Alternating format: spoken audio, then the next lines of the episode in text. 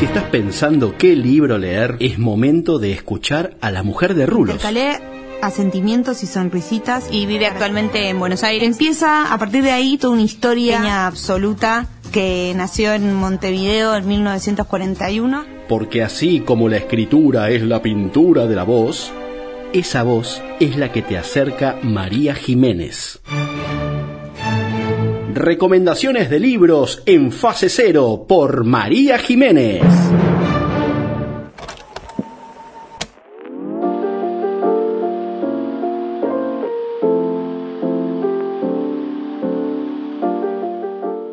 Fase Cero es un canal de podcast que suele grabar su producto cada 15 días en los estudios de Chipá Contenido. Esto queda en la zona de Congreso, sobre Avenida Rivadavia al 2000. Estamos grabando desde la ciudad de Buenos Aires, Argentina, para el mundo. Y hoy la señorita María Jiménez eh, tendrá su columna de libros y otros cuentos. Así que es todos estos minutos bellos para usted, señorita. ¿De qué nos va a hablar hoy? Hoy voy a hablar de Yoga, que es un libro de Emmanuel Carrer, es un autor francés. Eh, fue eh, publicado en el 2020 en plena pandemia, muerte y destrucción eh, del COVID. trata de la experiencia de este autor. Sería como un libro de no ficción o la literatura del yo y, esos sinónimos para decir que es una autobiografía de un momento muy particular de su vida, entre los años 2015 y 2018 más o menos, que fue em, cuando fue internado en, un, en, una clínica psiquiátrica después de haber sido diagnosticado con, con bipolaridad. El libro es muy interesante porque parecen diferentes historias en un mismo libro. O sea, se divide en tres partes. La primera parte es un, un, gran capítulo, digamos, por decirlo de algún modo, en el que él está en un retiro eh, de meditación. Eh, no sé si es el término técnico, pero digamos, en uno de esos retiros a los que uno se va, en este caso 10 días, sin ninguna conexión con el mundo, ni celular, ni internet, ni hablar, ni, ni computadora ni nada, y eh, te dedicas a la meditación y también al silencio. Entonces, en una primera instancia, el deseo o la intención que manifiesta el autor es hacer un libro justamente de yoga y de meditación. Pero ¿qué pasa? Después le pasaron circunstancias que hicieron que el libro se desarrollara diferente. En la segunda parte, eh, él se va de ese retiro, eh, sucede esto en internación por, después de una crisis de depresión posterior a su divorcio con, la periodista Hélène, eh, también francesa con la cual estaba hacía casi 10 años, habían tenido un hijo y etcétera. Y después de eso fue diagnosticado con depresión y bipolaridad y se internó. Y una tercera parte, que es un viaje que él hace como periodista a una isla de Grecia en la que trabaja con un grupo de chicos que, están ahí como refugiados. Entonces vos escuchás de qué se tratan las tres partes y decís nada tiene que ver con nada, pero la verdad es que sí, porque de una manera muy hábil el autor hace un hilo conductor en todas sus situaciones, reflexionando sobre su propia escritura, sobre sus experiencias y sobre todo un poco em, como quitándole dramatismo a lo que le pasó, que es obviamente sumamente dramático. Entonces, con, tintes de humor, sarcasmo y también eh, con mucha data, porque si bien eh, obviamente no busca hacer un libro de autoayuda, la verdad que termina dando revelaciones sobre lo que son las prácticas de meditación, las prácticas que se enfocan en el aquí y ahora, eh, que, que, la verdad que, que son bastante logradas y, me parece que la manera en la que él traspola todas esas experiencias en, todo, desde su viaje a Grecia hasta sus momentos de la clínica de internación, cuando todo era muy oscuro, eh, creo que está buenísimo. No es un libro que busca para mí una acción o no es un libro de trama, porque no es que vos no puedes parar de leer porque querés saber qué pasa. creo yo, es un libro más reflexivo eh, mucho más humano, si querés. Eh, se nota mucho la- los tintes de verdad, que eso no quiere decir necesariamente que todo sea ajustado a la realidad, pero sí se nota todo muy verosímil, muy humano. Eh, los personajes que él plantea, obviamente él es el, el personaje principal, el protagonista, pero le va dando lugar a los personajes con los que se va topando, que también tienen sus propias oscuridades. También de esa manera él relativiza y le quita peso y le quita dimensión dramática a eh, su propia patología, que no deja de ser grave, pero sí lo reflexiona de una manera eh, muy piola.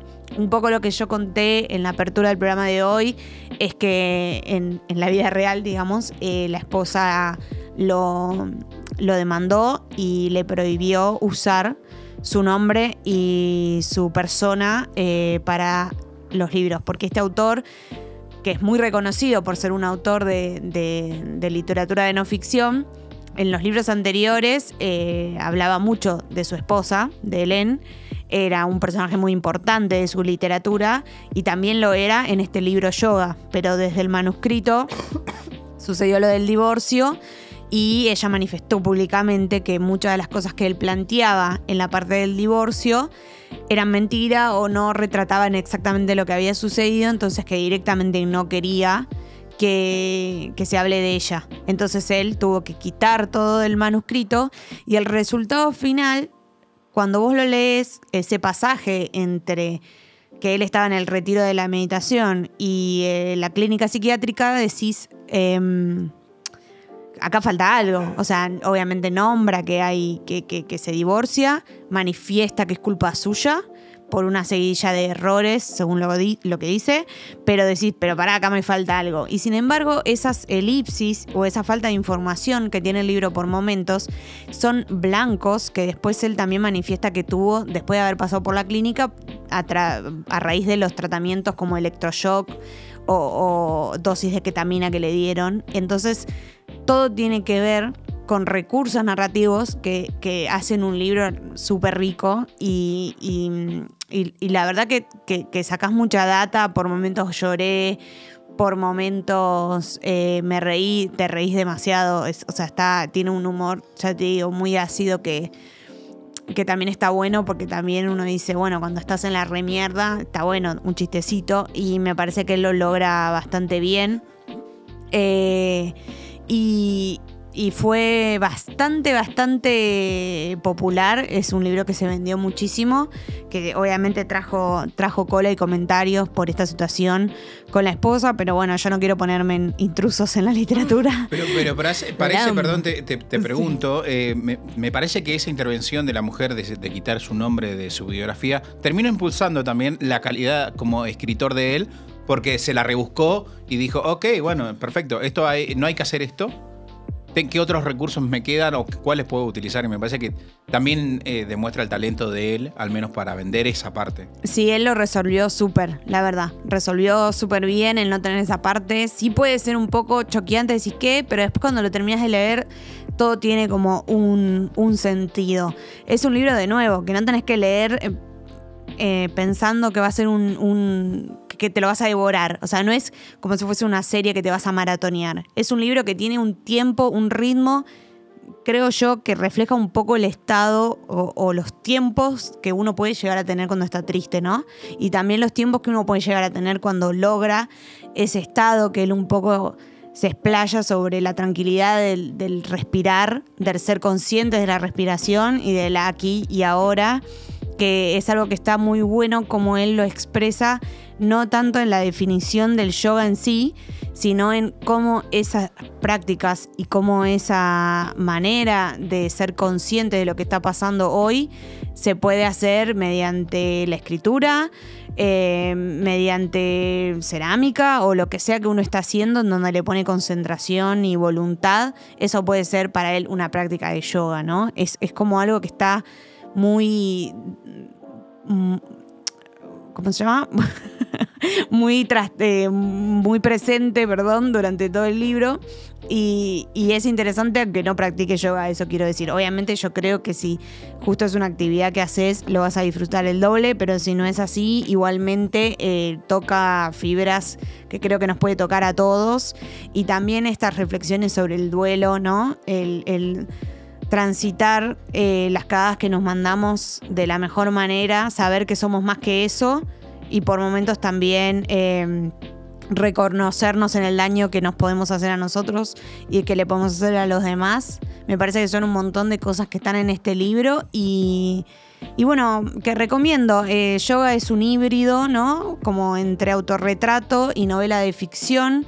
Por esto mismo que les digo, que él no pudo poner todo lo que quería decir alrededor del del divorcio y en palabras de él eso le sirvió también para ponerse como más creativo y quizás no ser, entender que no tenía que ser estrictamente fiel a los sucesos, sino que podía em, meter condimentos ficcionales que eran funcionales al relato. Así que bueno, eh, eso... me, parece que eh, lo último, y te, te dejo terminar, me parece que también tiene que tener el, lector tiene que tener un recorrido, ¿no? Para que sea atravesado por lo que escribe el, escritor, porque si no, en un punto es como, ok, bueno, soy joven, todavía no he quizá atravesado por tantos sentimientos o, no me he encontrado con tantas crisis y es como, bueno, ok, todavía no me está llegando, pero me parece que es como apuntado a un, a una, a un sector donde, che, e, esto pasa y yo lo atravieso así. Me, da la sensación que sí, Yo creo que es bastante universal,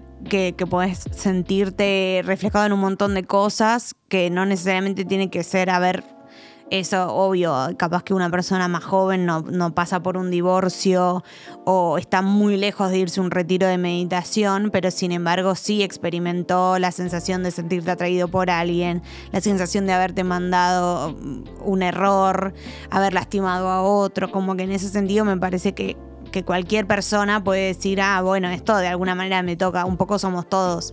Y sobre todo también que ahora se habla bastante, por suerte, de salud mental, me parece que está bueno encontrar esas experiencias en la literatura y que mm, él lo hace de, una manera súper clara muy autorreferencial y al mismo tiempo también creo yo, no sé si era su intención, pero bastante esperanzadora. Así que bueno, los invito entonces a leer Yoga de Manuel Carrer. Eh, lean esta, esta trama con un autor obsesivo, enamoradizo, un poco meticuloso, pero que la van, la van a pasar muy bien.